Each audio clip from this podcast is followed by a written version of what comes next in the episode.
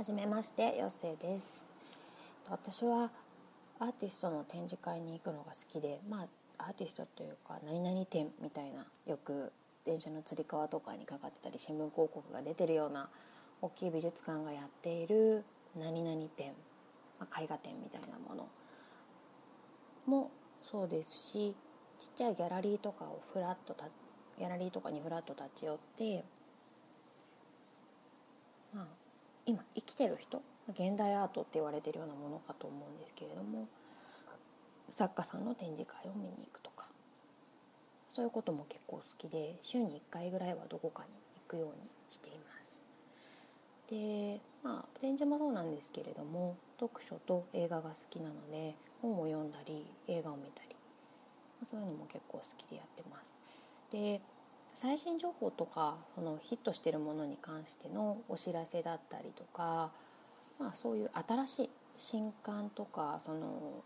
次の上映情報みたいなところっていうのは普通のラジオであったり、まあ、ポッドキャストでもいくつかそういうのをお知らせしてるものはあると思うんですけれども特に私は、えー、そういった最新情報みたいなものを全部追ってたりとかするわけでもないのでもうごくごく個人的におすすめしたいであるとか言ってよかったよっていうようなものを、えー、アップしていけたらなと思ってます。でそうですね大体今までは週に1回ぐらいのペースで行くような感じでしてたんですけれどもまあ中には、うん、特に響かんなっていうものもあったりとかあるのでもうちょっと自分で行くペースも増やしながら皆さんへのお届けは週に1回ぐらいできたらいいなと思います。はい。で、えっと、第1回目の今日なんですけれども、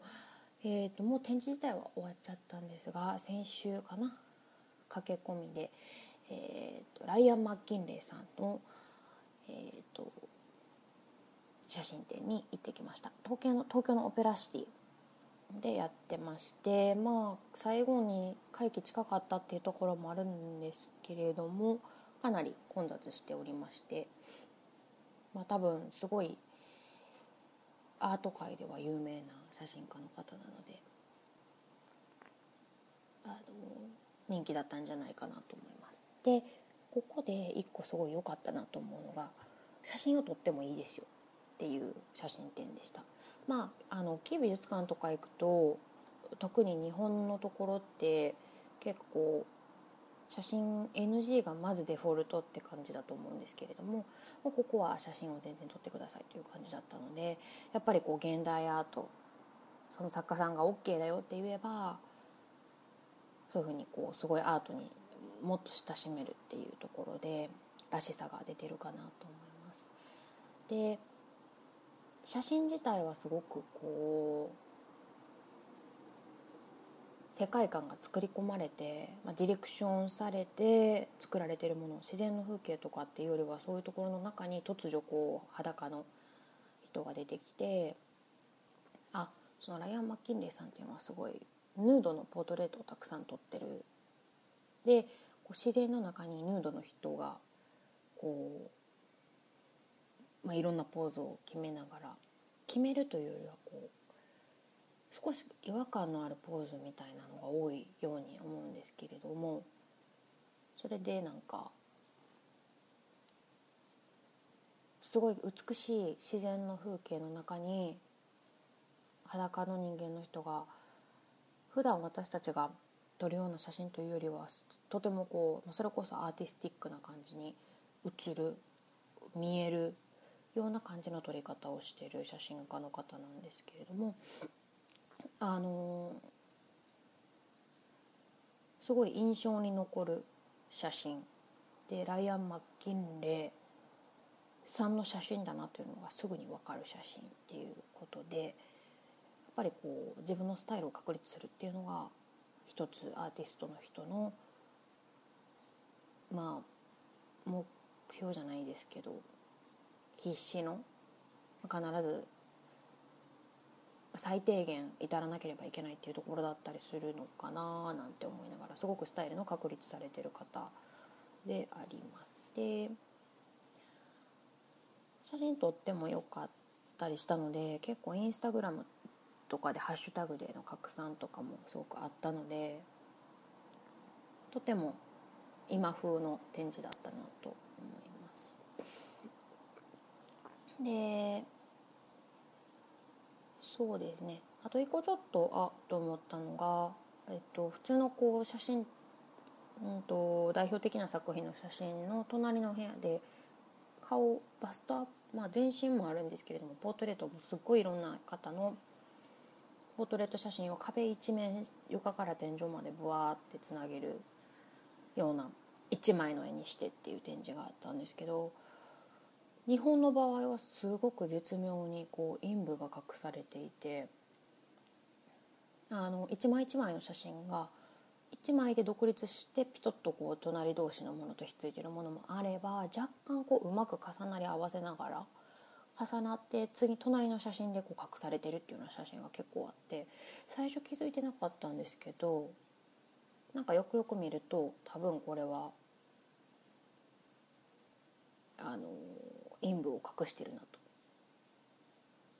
いう感じでして。日本だからそうなのかどうなんやろうなと思いながらちょっと他の国での展示に関してわからないのと元写真がわかんないんであれなんですけどもしやこれは日本の規制やったりするんかな。もしそれやとしたら残念やなっていうところであります。でえっ、ー、と写真展はそういう感じだったんですけれどもまああのやっぱりそのアーティスト行ってよかったなって思ったアーティストさんってその後にネットであるとかあとはよくあのギャラリーとか美術館には必ずついてるショップ。そこのショップでその人にまつわる本とかって売られてたりすると思うんですけどそういうのを読んでよかったなっていう感じが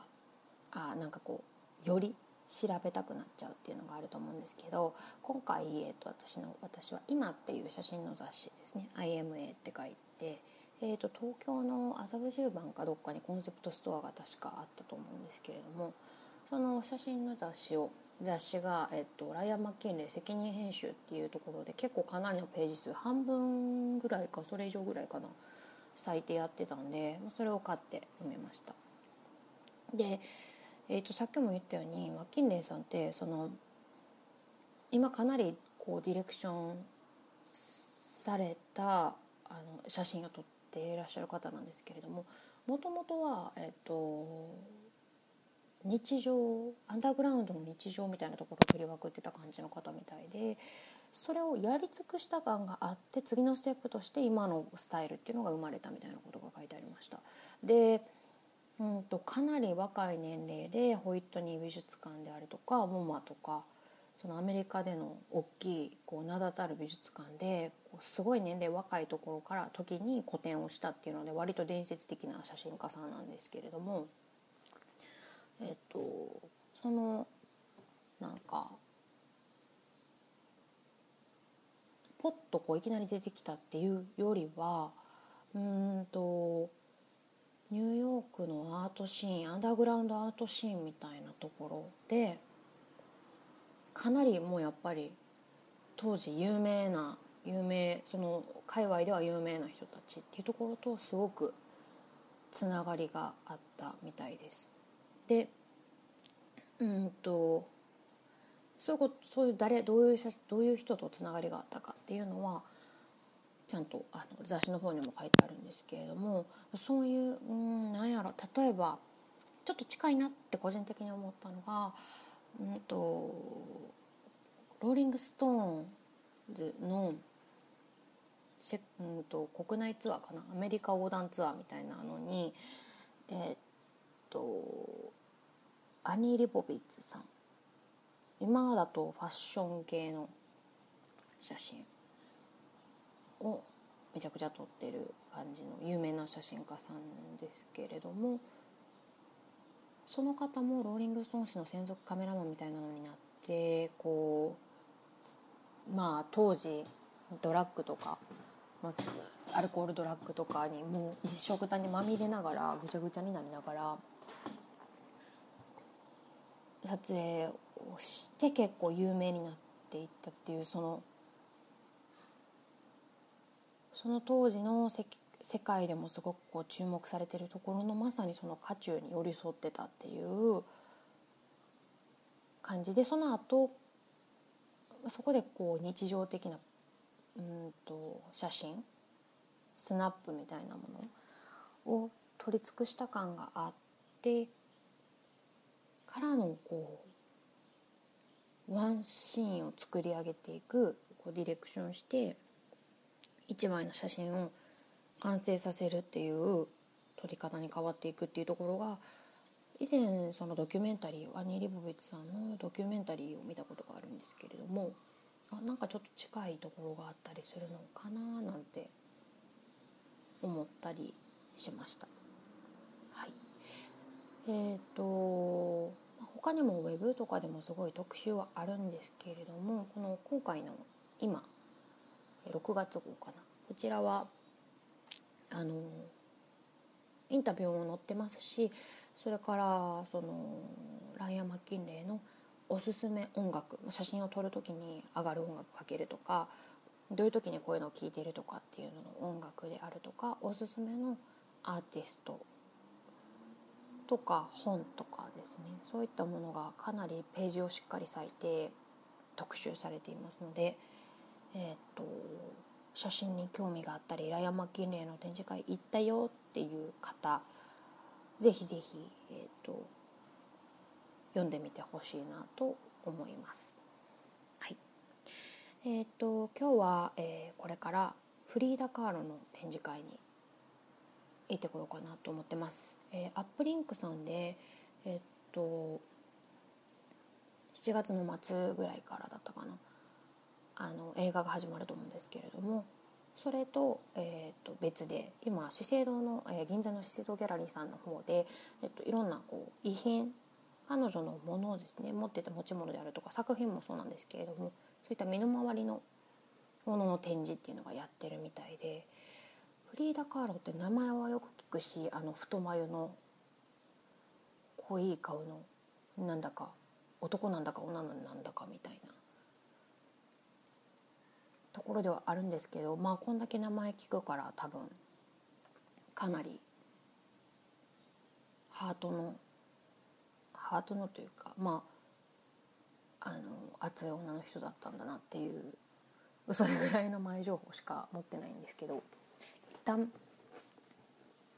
調べずに行ってみてどんな感じだったのかなっていう自分のフィーリングをちょっと感じていきたいと思います。はい、こちらの様子はまた来週ではでは。